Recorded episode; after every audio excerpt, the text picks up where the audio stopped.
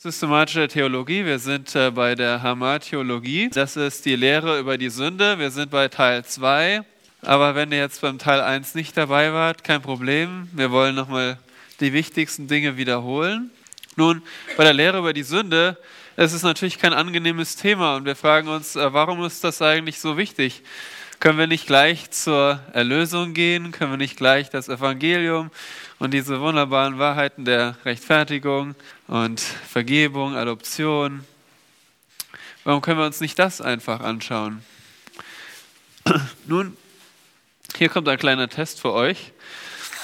Ich möchte gerne, dass ihr genau aufpasst, was auf der nächsten Folie steht. Und wer es zuerst lesen kann, der muss einfach laut sagen. So. Ich höre nichts. Okay. Nun gehen wir mal weiter. Da steht wirklich was, aber ihr seht es nur nicht. Da stand äh, gute Nachrichten. Die Leute von der Technik können da gerne mal hier reinklicken. Da ist wirklich auch dieser Text. Aber was ist das Problem? Warum sehen wir den Text hier nicht? Weiß auf weiß, genau. Der Hintergrund ist dasselbe wie die Schrift. Nun, warum können wir es hier lesen? Ja, wenn?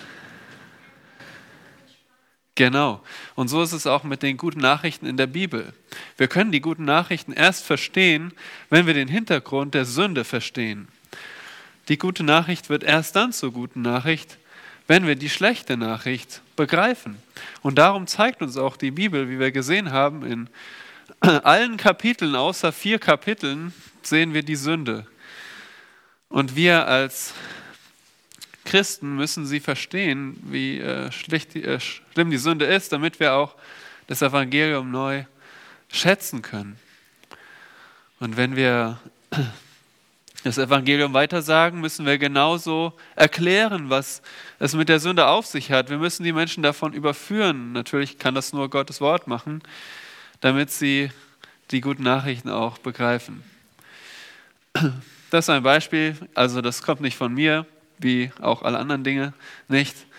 Das ist äh, von meinem Evangelisationsprofessor Mike Riccardi, der hat das benutzt und genau, ich fand das sehr hilfreich. Könnt ihr auch gerne weiter benutzen, also es ist ganz einfach, ihr macht einfach eine weiße Folie, weiße Schrift drauf und dann einen schwarzen Hintergrund, weiße Schrift und dann könnt ihr das auch anderen deutlich machen auf diese Weise, warum wir die Lehre der Sünde verstehen müssen. Letztes Mal haben wir gesehen, die Sünde ist sehr vielfältig charakterisiert in der Bibel. Hier nochmal die ganzen verschiedenen Worte, mit denen die Sünde beschrieben wird. Vor allem ist die Sünde ja Zielverfehlung, aber sie ist auch Übertretung von Gottes Wort, Gesetzesbruch und Unwissenheit, Abweichen. All diese Dinge charakterisiert die Sünde. Nun, was ist das, die Definition der Sünde? Wir haben gesehen, der Kern der Sünde ist diese Forderung nach Autonomie. In anderen Worten, nicht dein Wille, Gott, sondern mein Wille soll geschehen. Das ist der Kern der Sünde. Und da seht ihr, dass die Sünde ist nicht in erster Linie Mord oder Zerstörung, Ehebruch, Streit, all diese Dinge, wo Menschen, anständige Menschen in dieser Welt sagen, natürlich ist das falsch, jemanden zu morden. Nein, Sünde ist auch genauso, sein eigenes Leben als anständiger Bürger zu leben, aber zu sagen, von Gott will ich nichts wissen. Das ist genauso Sünde, weil dieses Leben sagt Nein zu Gottes Wille. Wer weiß noch eine, die Definition von Sünde, die wir letztes Mal zusammen gelernt haben? Wer weiß noch, wie es anfängt? Mit alles, gell? Alles, alles, was wir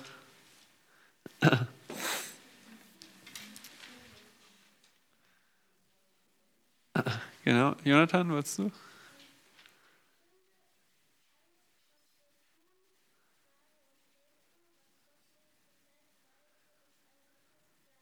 Genau, hier nochmal. Alles, was wir denken, sagen oder tun, was Gott nicht gefällt, weil das ist wichtig, weil wir uns an Gottes Platz setzen. Das ist der Kern der Sünde, dass wir uns an Gottes Stelle setzen und sagen, mein Wille soll geschehen und nicht dein Wille. Und daraus folgt erst diese zerstörerischen Dinge wie Stolz und Selbstsucht, Götzendienst, Friedlosigkeit. Aber es beginnt damit, dass wir uns an Gottes Stelle setzen, dass wir sagen, ich kann über mein Leben bestimmen, ich kann sagen, was richtig und falsch ist. Oder ich kann, ich kann mich, äh, ich kann jetzt bewerten, ob die Gesellschaft richtig liegt oder nicht. Und wenn ich auch so denke, dann mache ich es auch so, wenn nicht, dann nicht. Ich bin die Autorität. Das ist der Kern der Sünde. Und das haben wir schon im Garten Eden gesehen, bei dem Sündenfall. Wir haben uns gefragt, wo begann die Sünde? Die Sünde begann nicht da, wo Eva in, in die Frucht gebissen hat, sondern da, wo sie den Worten Satans geglaubt hat und Gott nicht mehr geglaubt hat. Im Unglauben beginnt es, ja. Da, wo wir Gottes Wort in Frage stellen und nicht mehr vertrauen. Wo wir sagen, ich mache jetzt, was ich will und nicht, was Gott will.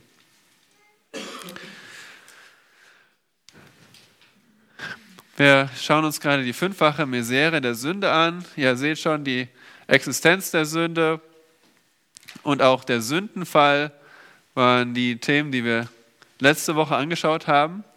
Heute kommen wir zu äh, zwei weiteren Miseren der Sünde, nämlich die Erbsünde und die Verderbtheit durch die Sünde. Und zunächst einmal die Frage, was bedeutet Erbsünde?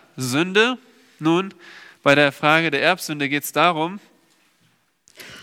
wie wirkt sich jetzt die Sünde von Adam und Eva auf die Menschheit aus? Also auf uns. Wie wirkt sich Adams Sünde auf die Menschheit aus? Oder gibt es da überhaupt einen Zusammenhang? Gibt es da eine Auswirkung für uns? von dem, was wir im Sündenfall gesehen haben. Und dazu gibt es eine Schlüsselstelle, die ihr mal aufschlagen könnt in Römer Kapitel 5, Vers 12 bis 21. Und da könnt ihr aktiv werden, denn ich möchte, dass jeder von euch diese Stelle versteht. Das ist eine sehr, sehr ähm, zentrale Stelle im Römerbrief. Wer weiß, äh, was das Thema des Römerbriefs ist?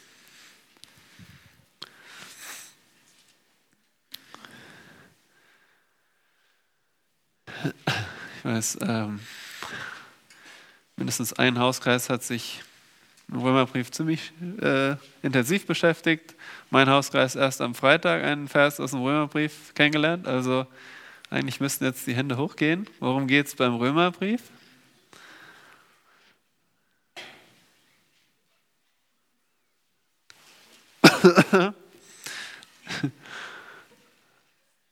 Alle heiser heute? Ja, Angelika?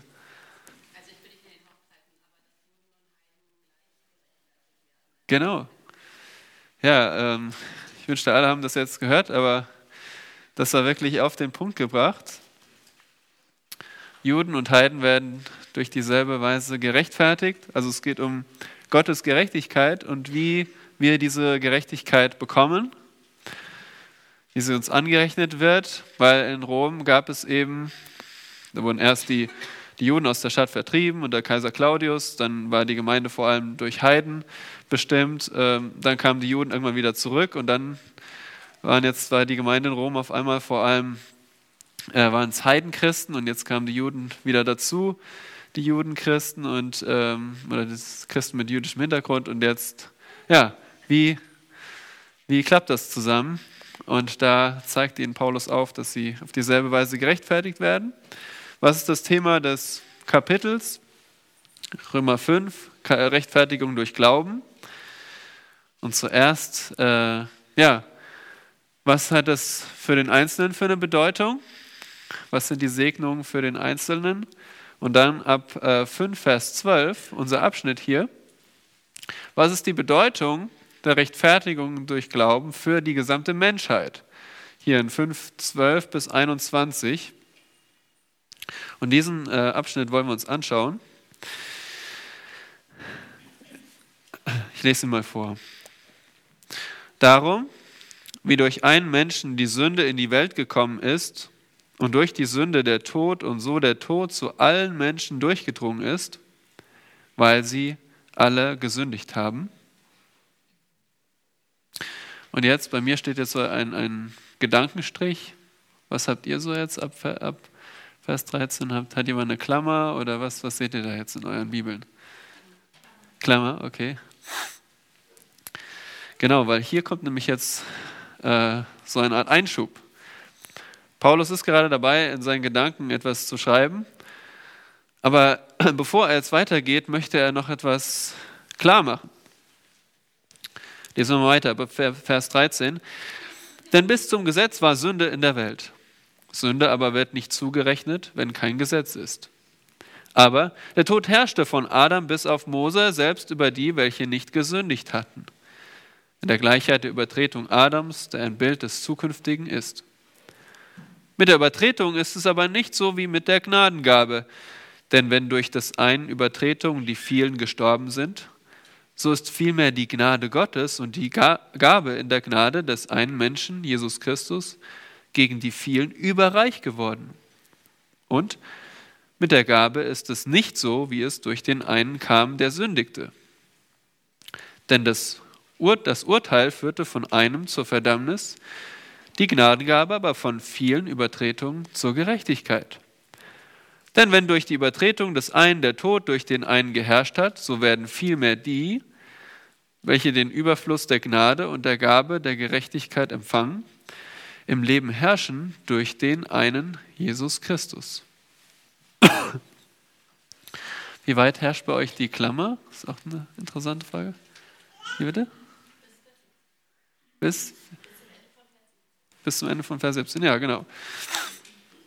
Das denke ich auch, dass, das, dass es so äh, sein sollte. Denn jetzt, ab Vers 18, ab Vers 18 führt jetzt Paulus das weiter, was er in Vers 12 begonnen hat. Also, ich kann euch das mal hier zeigen. Ein Überblick des Abschnitts. In 5 Vers 12 beginnt er einen Vergleich zwischen Adam und Christus. Aber bevor er überhaupt zu dem Gegenstück von Adam kommt, zeigt er uns Vorbehalte gegen diesen Vergleich. Also warum dieser Vergleich nicht eins zu eins funktioniert. Und dann ab Vers 18 setzt er diesen Vergleich fort. Also ab Vers 18. Wie es nun durch eine Übertretung für alle Menschen zur Verdammnis kam, so auch durch eine Gerechtigkeit für alle Menschen zur Rechtfertigung des Lebens. Denn wie durch das einen Menschen Ungehorsam die vielen in die Stellung von Sündern versetzt worden sind, so werden auch durch den Gehorsam des einen die vielen in die Stellung von Gerechten versetzt werden. Das Gesetz aber kam daneben hinzu, damit die Übertretung zunehme.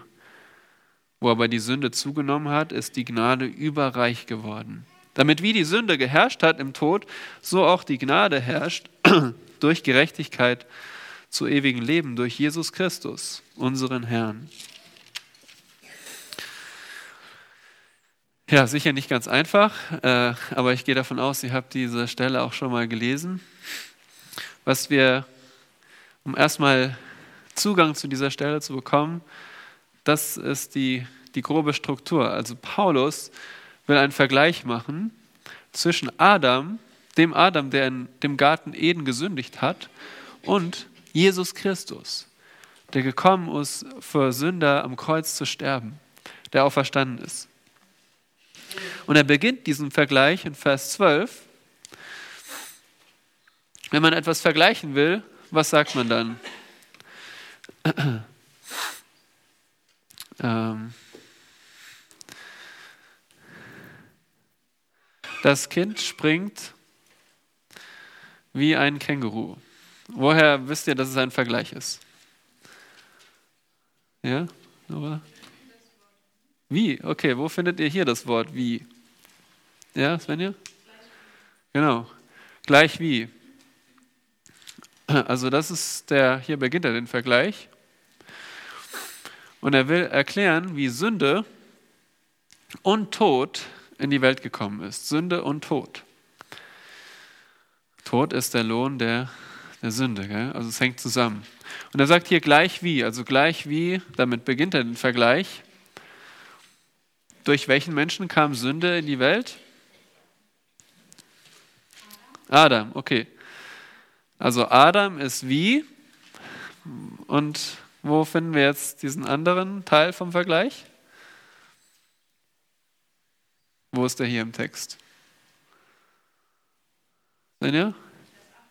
Ja, der ist nicht da. Also merkt ihr, hier ist, der, wird ein Vergleich begonnen, aber er wird noch nicht zu Ende gebracht. Nun, dieser Vers ist der Knackpunkt hier, wenn wir über die Erbsünde nachdenken, weil dieser Vers zeigt uns, warum sind, ist Tod und Sünde, warum ist das so weit verbreitet, so universell auf der Welt. Und Paulus sagt als Begründung, weil sie alle gesündigt haben. Und da fokussiert sich die, äh, das Studium drauf. Was bedeutet das, weil sie alle gesündigt haben? Nun, gesündigt haben ist hier eine abgeschlossene äh, Handlung in der Vergangenheit. Also in Gottes Augen haben alle gesündigt, als Adam sündigte. Das müssen wir uns mal merken und da kommen wir auch zurück drauf. Den Abschnitt nochmal ähm, komplett. Danach kommen Vorbehalte gegen den Vergleich, also in anderen Worten Unterschiede zwischen Adam und Christus. Es ist nicht alles haargenau so, dass wir es vergleichen können. Zunächst einmal erklärt äh, Paulus, warum der Tod schon über die Menschen herrschte, bevor es das Gesetz gab. Es gab schon vor dem Gesetz Sünde, aber er sagt, sie wurde nicht angerechnet, also äh, es wurde nicht streng nach Gesetz angerechnet, aber die Realität der Sünde war trotzdem schon überall gegenwärtig. Und ähm, das zeigt uns auch, dass alle Menschen verdorben sind. In Vers 13 heißt es, denn bis zum Gesetz war Sünde in der Welt. Okay, also die Sünde war in der Welt. Warum? Weil wir auch die Sünde mitgeerbt haben. Aber darum geht es Paulus in diesem Abschnitt nicht so sehr, um dieses Vererben der sündigen Natur, ihm geht es um etwas anderes. Okay? Erst einmal diese Unterschiede, zwei Unterschiede. Der erste Unterschied ist, ähm, dass, äh, die Qualität des Werks von Adam und Christus ist unterschiedlich. In Vers 15 sagt er, Adams Werk war eine Übertretung. Und dann sagt er bei Christus, ähm, dass die Gnade in Christus ist eine Gabe, also eine Gabe gegenüber einer Übertretung. Der zweite Unterschied ist das Resultat des Werks. Denn hier steht, was war das Resultat bei Adams Werk? Nun, dass alle verdammt werden. Dass alle verdammt werden. Und was ist die, ähm, das Resultat von Christi Werk? dass sie durch die Gabe Gerechtigkeit empfangen und im Leben herrschen. Also da unterscheiden sich natürlich die beiden Personen sehr deutlich. Nachdem er diese Vorbehalte gezeigt hat, geht Paulus dann weiter zu dem, der Fortsetzung des Vergleichs und zeigt uns auf, ähm, dass Christus das Gegenstück zu Adam ist.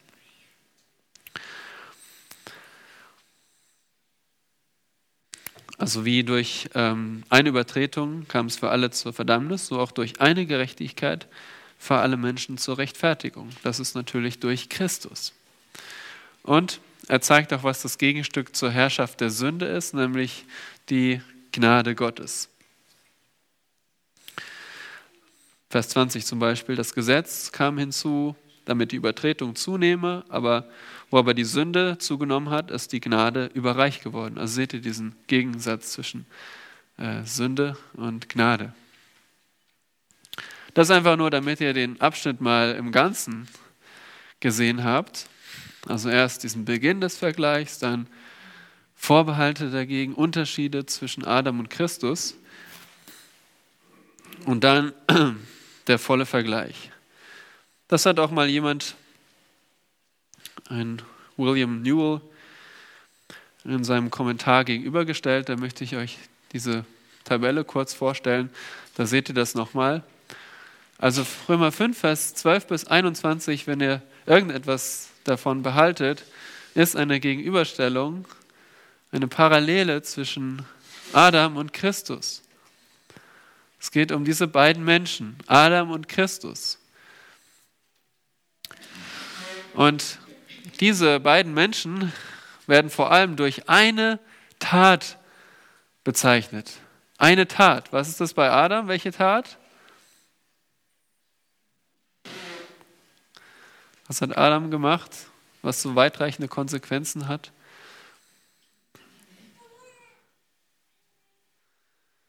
Ja, er hat gesündigt, wie? Indem er von der verbotenen Frucht gegessen hat. Hat Gottes Gebot übertreten. Welche Tat ist wohl bei Jesus Christus gemeint? Ja, sein Tod am Kreuz, seine Kreuzigung. Zum Beispiel hier in Vers 18, so auch durch eine Gerechtigkeit. Das ist, das, dieses Wort bezeichnet hier die gerechte Tat von Christus, okay? Diese gerecht, äh, gerechte Tat ist hier gemeint. Also diese eine Tat, sein Tod am Kreuz. Gibt es zwei Resultate. Einmal gibt es hier die Verdammung, Schuld und Tod, die durch Adams Übertretung kommt, und die Rechtfertigung, Leben und Herrschaft, die durch Christi Tat am Kreuz kommt. Nach Adam herrscht die Sünde durch den Tod und durch Christus die Gnade durch Gerechtigkeit.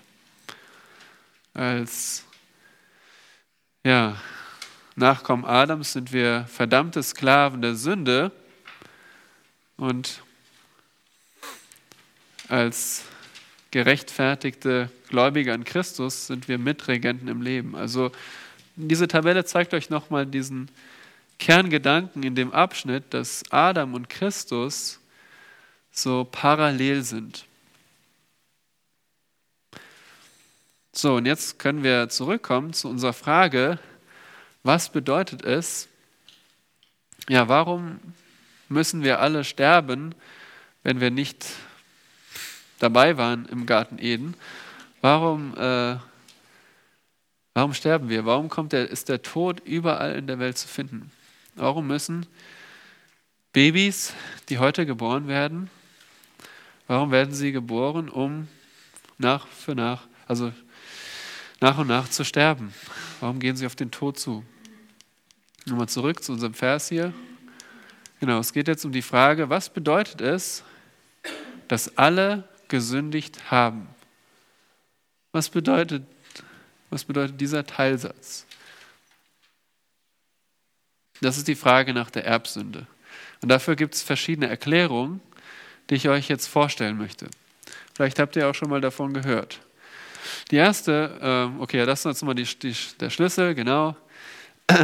Bewahre die Parallele zwischen Adam und Christus. Okay, das ist ganz wichtig, dass wir diese Parallele hier berücksichtigen, bewahren. Die erste inakzeptable Erklärung hat ähm, ein britischer Mönch namens Pelagius im 5. Jahrhundert formuliert.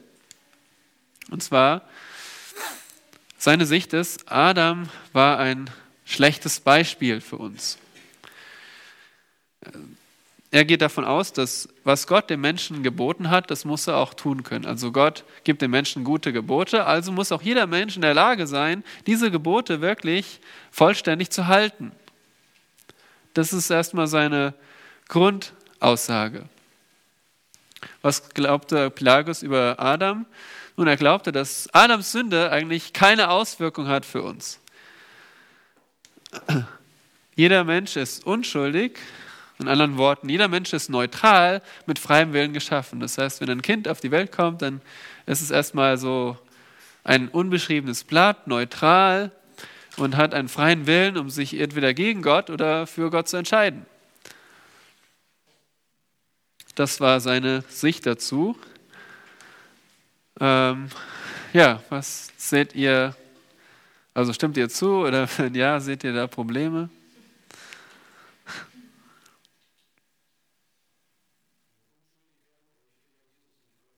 Stimmt, ja.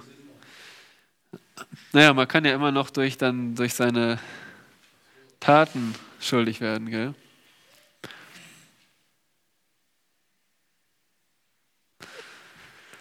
Ja, Robert? Okay, zum Beispiel?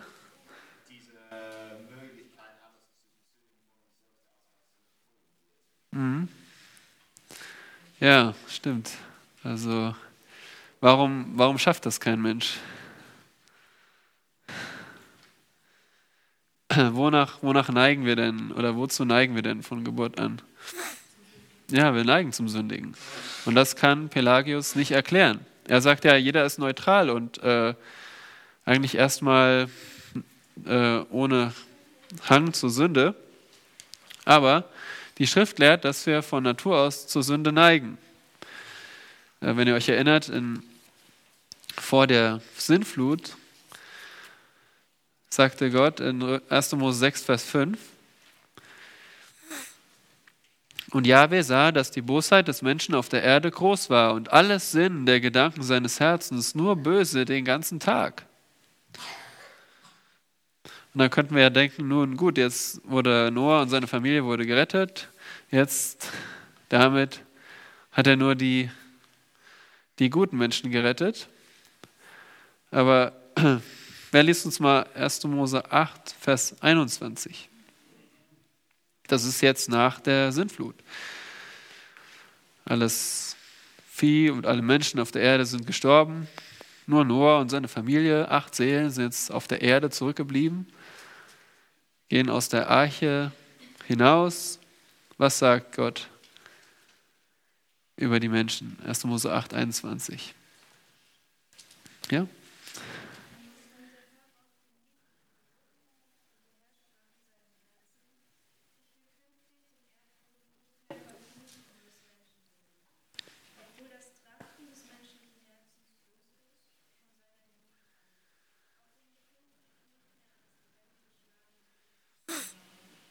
Danke.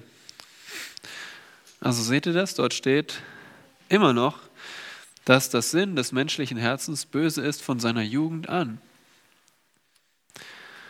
Und so haben wir auch nach der Sintflut immer noch die Neigung zur Sünde. Wir brauchen das unseren Kindern nicht beibringen.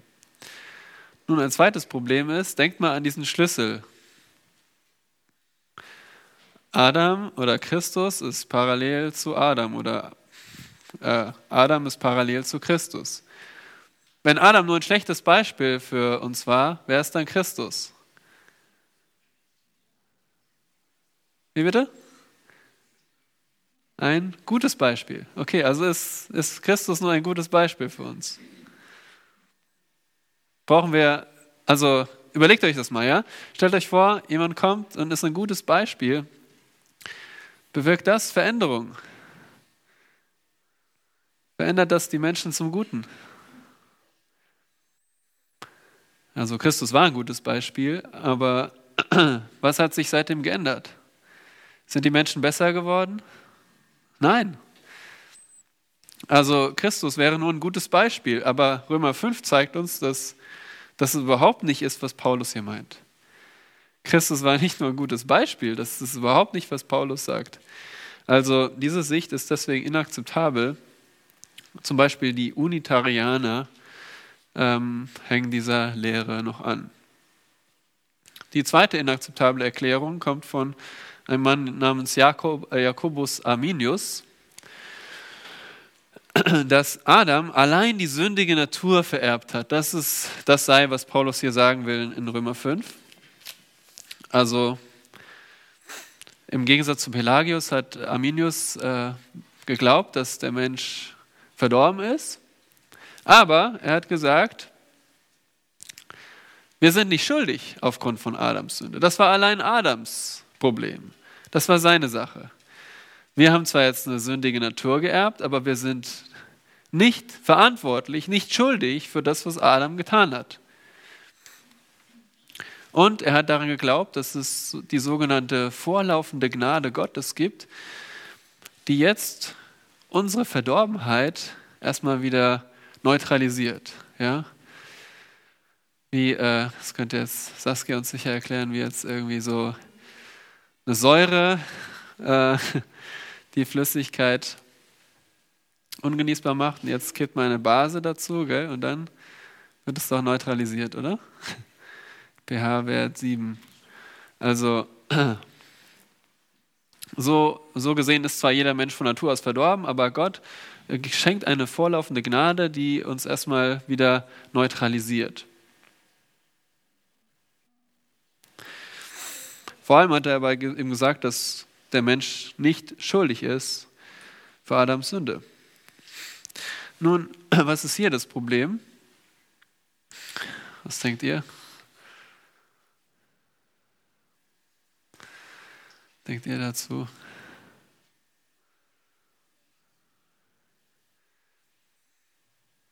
Hatten wir ja auch im, beim Seminar mal angesprochen, gell, mit der äh, vorlaufenden Gnade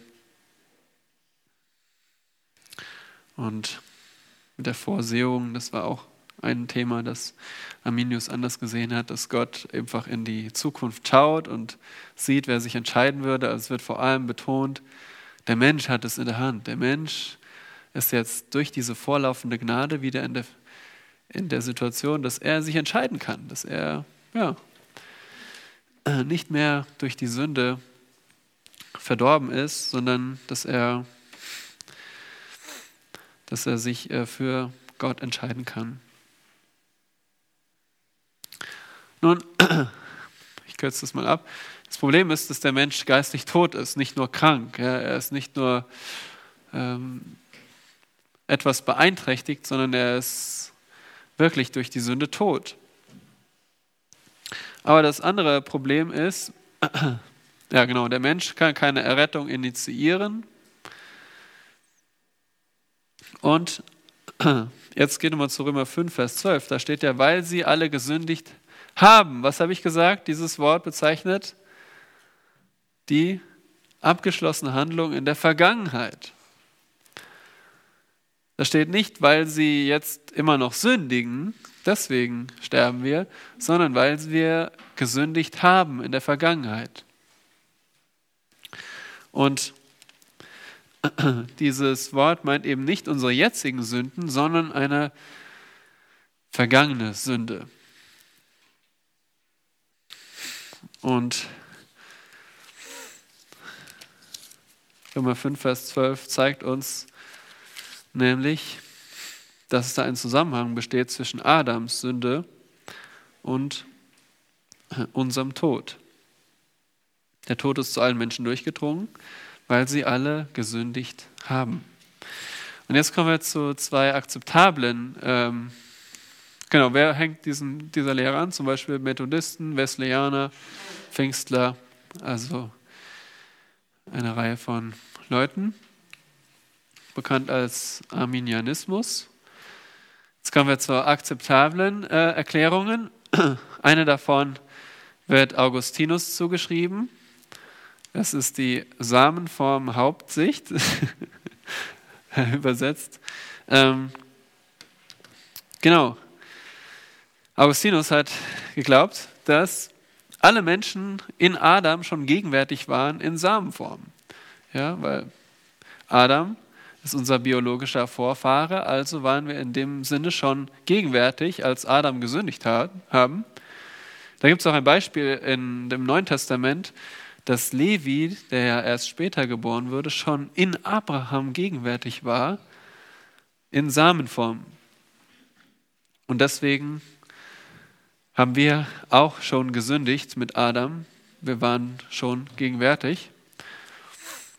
Nun, ein Problem dabei ist, äh, zum ersten Mal, was gut ist, ist, dass Augustinus gesehen hat, dieses, weil sie alle gesündigt haben, bezieht sich auf die Sünde Adams, okay?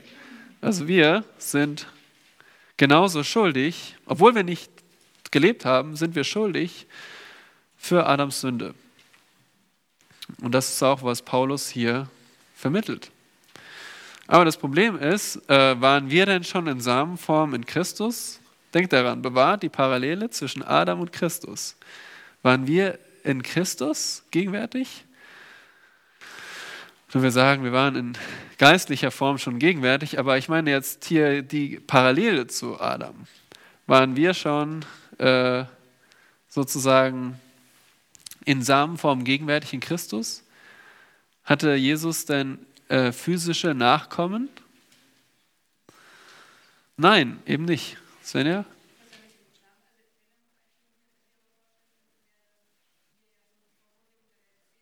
Ja, genau. Ja.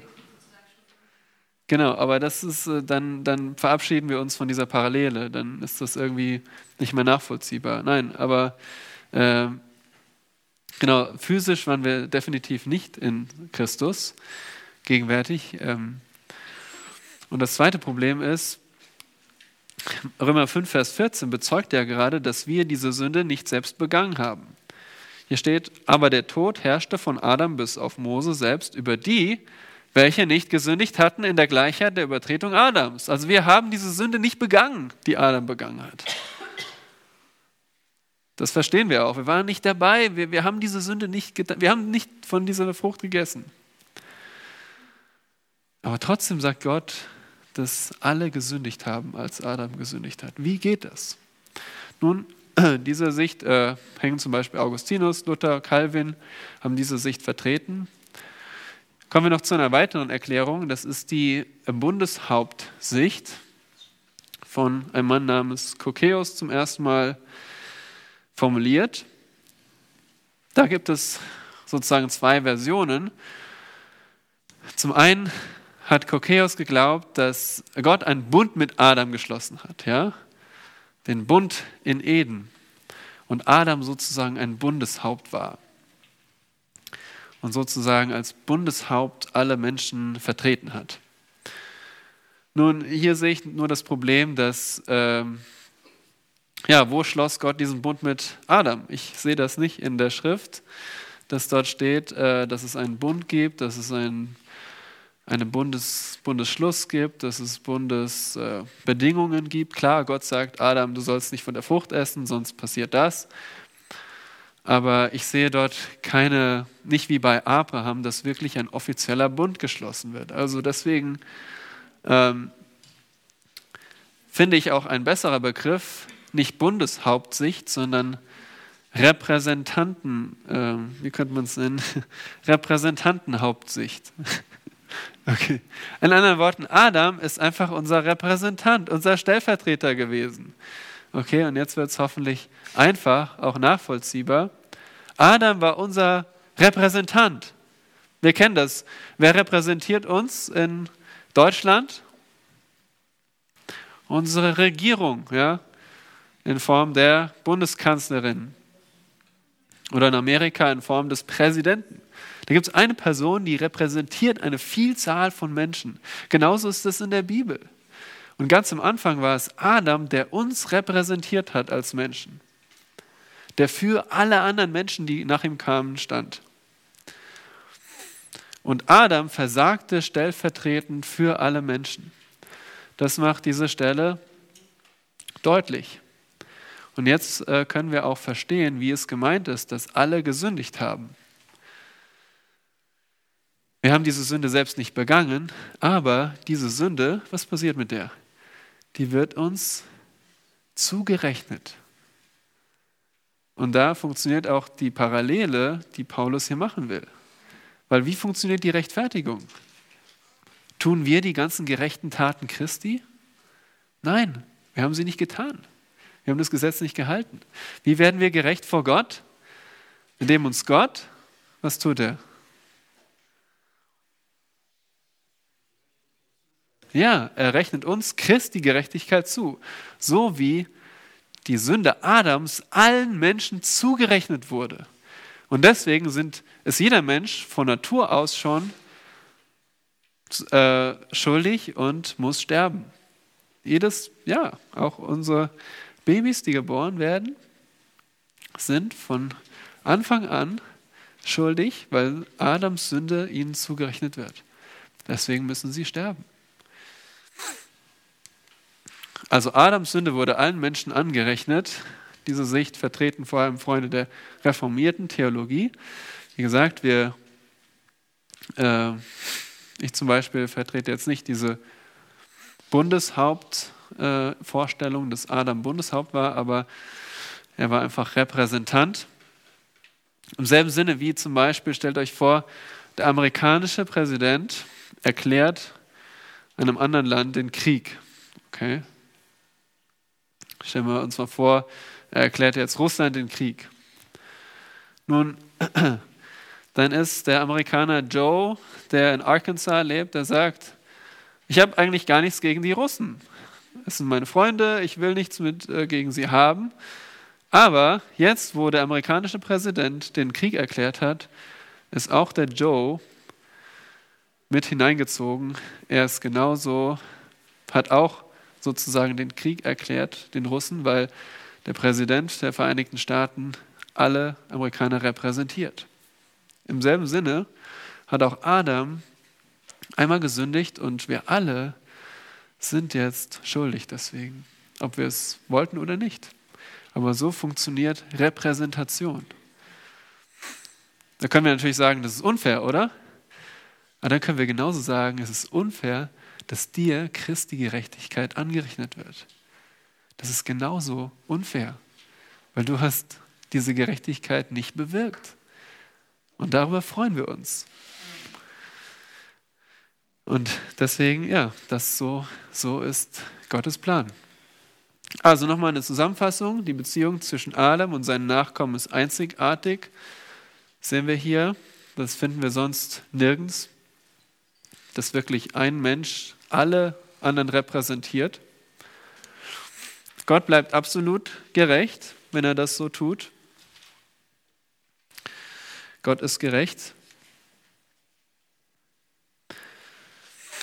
Denn er wird uns auch für persönliche Sünden zur Rechenschaft ziehen. Ja? Gott übersieht nicht unsere persönlichen Sünden.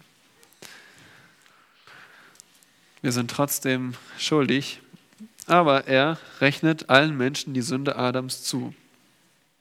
Das haben wir gesehen in Römer 5, Vers 12, weil sie alle gesündigt haben. Also wir haben alle äh, gesündigt mit Adam. Es wird uns zugerechnet, ist hier die Erklärung. Und das ist die Art und Weise, wie der Tod zu allen Menschen durchgedrungen ist. Als natürliche Nachkommen Adams sind wir deshalb von Natur, von Geburt an schuldig.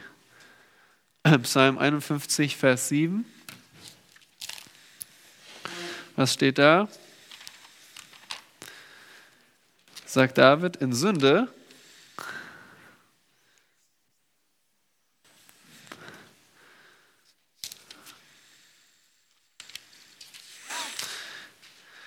Nee, in Schuld beginnt es. Siehe in Schuld. Was sagt David? Psalm 51, Vers 7. Ist jemand aufgeschlagen?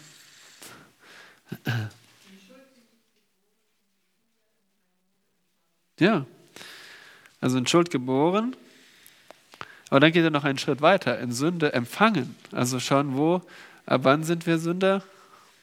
Ab der Zeugung, ja. Weil wir natürliche Nachkommen Adams sind. Jetzt eine Preisfrage für euch. Sind wir Sünder, weil uns die Sünde angerechnet wird oder weil wir selbst sündigen? Wer denkt, wir sind Sünder, weil uns die Sünde angerechnet wird? Okay. Eine, zwei, eine. Okay. Wer denkt, wir sind Sünder, weil wir selbst sündigen? Okay, also ihr habt, ihr habt das durchschaut. Das ist eine Fangfrage. Äh, beides stimmt, ja. Gott ist nicht ungerecht, dass er uns jetzt für Adams Sünde bestraft, obwohl wir absolut perfekte Leben leben. Nein, wir sind zum einen Nachkommen Adams und deswegen schuldig, aber wir sündigen auch in unserem Leben zu Genüge. Beides stimmt. Und da kommen wir jetzt dann auch zur Definition von der Erbsünde. In Römer 5, Vers 12 oder in Römer 5 haben wir vor allem betont diese Schuld, okay? Die Schuld Adams wird uns angerechnet. Aber das ist ja nicht alles. Wir haben ja auch eine sündige Natur geerbt. Weswegen haben wir das äh, bis zu diesem Punkt kaum betont? Nun, weil es auch nicht die Betonung von Römer 5 ist. Da geht es um die Rechtfertigung. Da geht es nicht in erster Linie darum, dass wir eine sündige Natur haben. Das ist nicht der Fokus des Texts. Ich habe euch gezeigt, in Römer 5 äh, sehen wir auch, dass wir eine sündige Natur haben.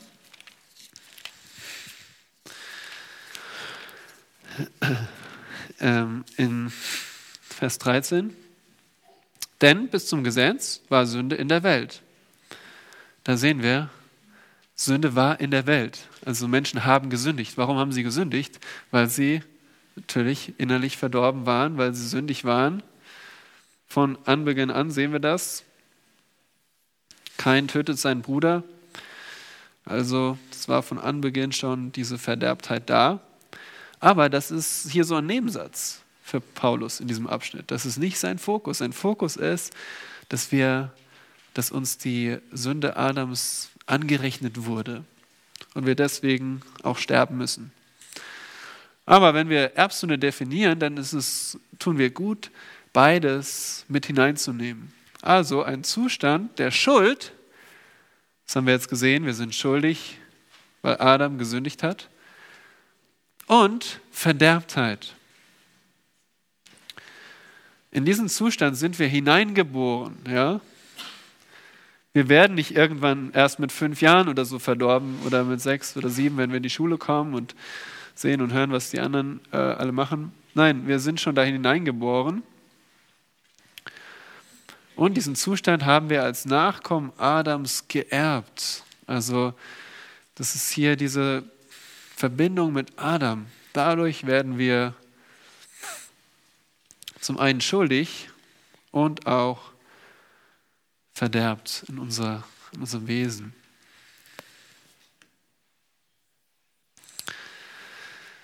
Genau, in Anbetracht der Zeit lassen wir es auch bei, diesem, bei dieser dritten Misere der Sünde, bei der Erbsünde. Wir haben ja noch nächste Woche einen Sonntag wo wir dann noch Zeit haben, die Verderbtheit anzuschauen.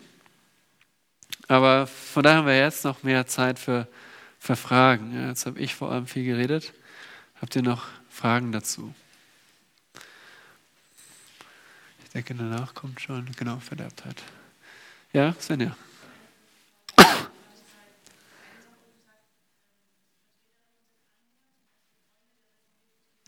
Ja. Okay, ja, reformierte Theologie ist einfach, äh, also geht auf das Wort Reformation zurück. Also die Theologie, die die äh, Reformatoren und deren Nachfolger vertreten haben. Und ähm, genau, diese Theologie ist, hat verschiedene Charakteristiken. Also zum einen, dass man die Souveränität Gottes in der Errettung betont, ähm, dass man die Verdorbenheit der Sünde, der, ja, der Sünde betont, dass alle Menschen Sünder sind. Äh, aber es hängt auch damit zusammen, was auch reformierte Theologie bedeutet, ist zum Beispiel, dass man äh, die Gemeinde jetzt als Ersatz für Israel sieht und äh, dass man die Bibel im Sinne von verschiedenen Bündnissen auslegt. Also der Bund mit Adam am Anfang und dann dem gegenüber steht ein Bund der Gnade. Und äh, das sehe ich jetzt aus der Bibel nicht so. Ich sehe zum Beispiel den abrahamischen Bund, den äh, Bund mit Noah, Bund mit Mose, aber das wird da eher weniger betont. Und dann auch in der Zukunft sehen Sie, dass dass es kein äh, wörtliches tausendjähriges Reich gibt, sondern dass es, ähm, wenn Jesus wiederkommt, dann äh, kommt schon die, der, e die Ewigkeit und kein, kein irdisches Reich. Also das ist alles so Charakteristiken von der, äh, reformierten Theologie, genau. Ja?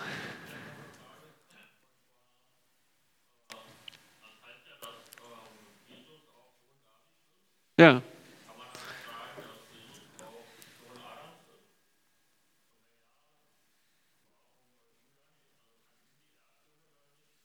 Mhm.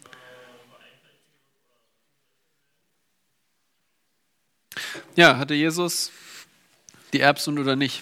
Eine gute Frage. Können wir zum Lukas 3 gehen?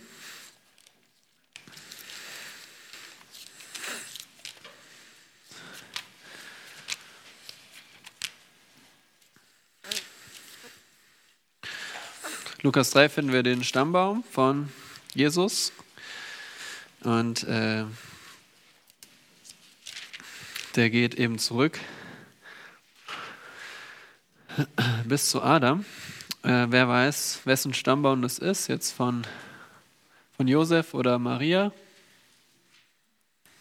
Ja, Steffi? Von Josef? Ähm, nee, andersrum.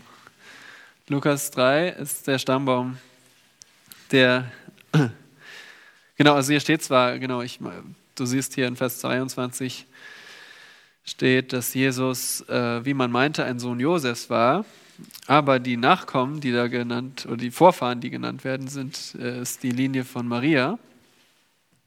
Unterscheidet sich eben ein bisschen von Matthäus Kapitel 1. Aber hier sehen wir, dass dieser Stammbaum zurückgeht bis in Vers 38 auf Adam. Dieser Stammbaum zeigt, dass Jesus wirklich Mensch war, dass seine Vorfahren durch Maria, seine Mutter, bis auf Adam zurückgingen. Ja? Während in Matthäus 1 sehen wir einen Stammbaum, der nur bis auf ähm, geht bis Abraham zurück, wenn ich es richtig weiß, oder? Genau. Ähm, Matthäus 1 geht auf Abraham zurück und das ist die Linie von Josef, seinem rechtlichen Vater. Genau, also war Jesus äh, ja auch sozusagen ein Nachkomme Adams. Nun, bei Jesus ist das ganz Besondere, dass er nicht auf natürliche Weise geboren wurde, sondern äh, wie, es, wie, wie verhält es sich mit der Geburt von Jesus?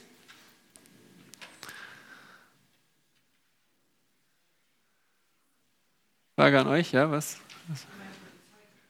Ja, genau. Die, ja, die Geburt war ja, die Geburt war ja eher natürlich, aber genau, die Zeugung durch den Heiligen Geist. Man sagt nur immer Jungfrauengeburt, eigentlich müsste es äh, Jungfrauenzeugung genannt werden. Aber ähm, das zeigt uns ja auch hier Lukas, ähm, Lukas Kapitel 1. Die Ankündigung der Geburt, Vers 35.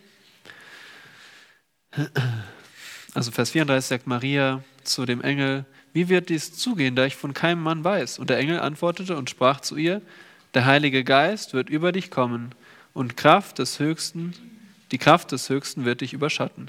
Darum wird auch das Heilige, das geboren werden wird, Sohn Gottes genannt werden.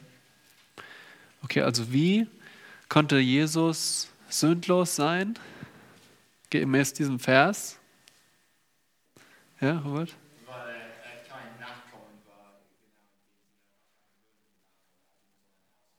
Er. Ja, außergewöhnlich. In anderen Worten, wie, wie steht es hier? Ja, der Heilige Geist ist auf Maria gekommen. Die Kraft des Höchsten hat sie überschattet und deswegen war Jesus heilig. Ich höre häufig so die Sichtweise, okay, ähm, er, war, er hatte keinen natürlichen Vater und die Sünde wird ja durch den Vater übertragen. Äh, also ich meine, die Männer sind schon äh, nicht so die allertollsten, aber äh, Frauen sind auch sündig, okay? Also Herr, Jesus hätte genauso von seiner Mutter Maria die Sünde erben können. Ja? Der Grund, warum Jesus nicht die Erbsünde hat, ist nicht, äh, weil er keinen menschlichen Vater hatte, sondern weil der Heilige Geist äh, Maria überschattet hat, weil der Heilige Geist Jesus gezeugt hat. Das ist der Grund, warum äh, er sündlos ist. Und genau, aber das ist einfach der Grund, weil, weil er kein natürlicher Nachkomme ist von Mann und Frau, sondern durch den Heiligen Geist gezeugt ist. Deswegen hat er weder die sündige Natur noch die zugerechnete Schuld Adams. Ja?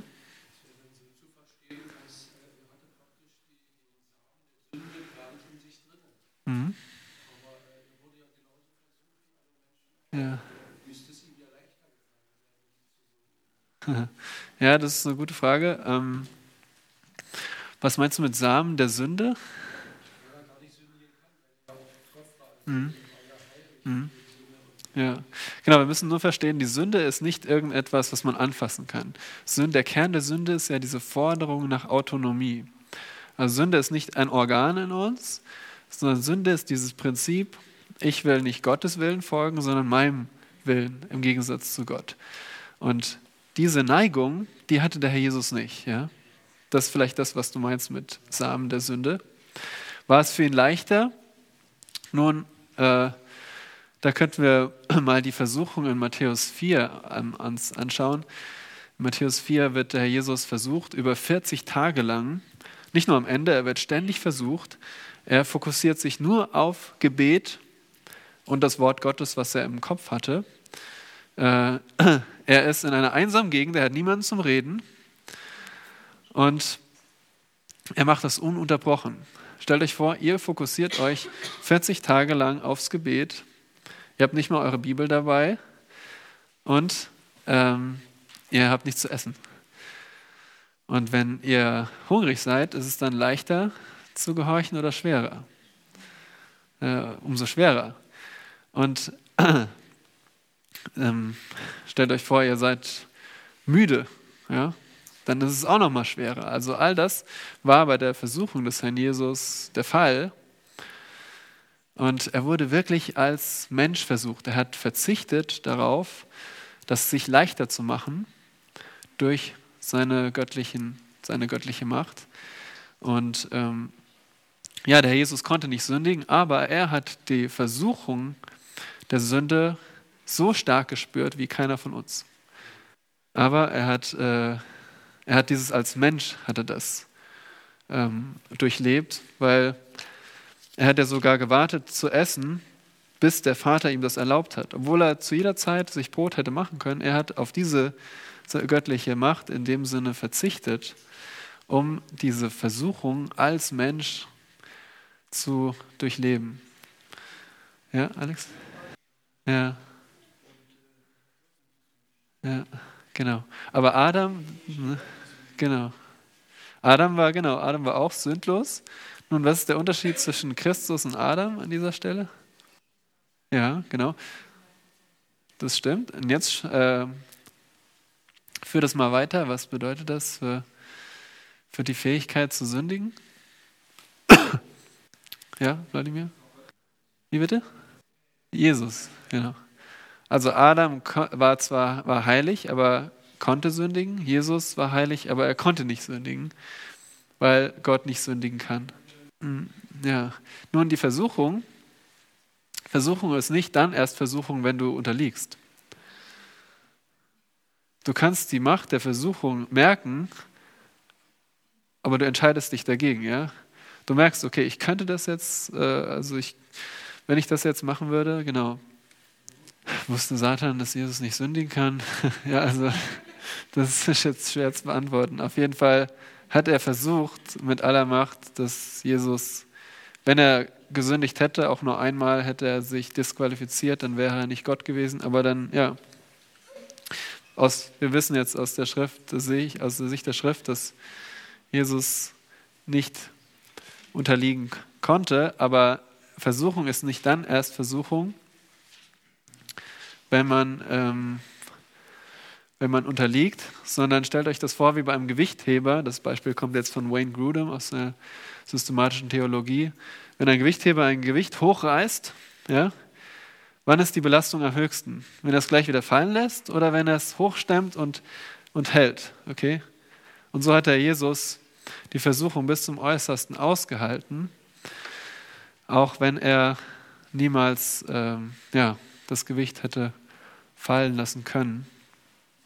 Aber die, diese Last der Versuchung, die hat er dennoch gespürt und deswegen hat er, ja, das ist unsere Freude, dass er dann Adam, wo Adam versagt hat, hat er äh, gesiegt. Nora, du hast noch eine Frage? Ja. Ja, stimmt. Mhm. Ja, ja, stimmt. Und erinnert euch mal an das, was ich letzte Woche gezeigt habe. Äh, Sünde ist nicht logisch, oder? Sünde ist irrational. Also Satan versucht es trotzdem, auch wenn es äh, nichts bringt. Genauso versuchen wir trotzdem unser eigenes Leben gegen Gottes Willen zu leben, obwohl es irrational ist und nichts bringt. Okay, ja, danke für eure Geduld. Lasst uns noch zu Abschluss beten.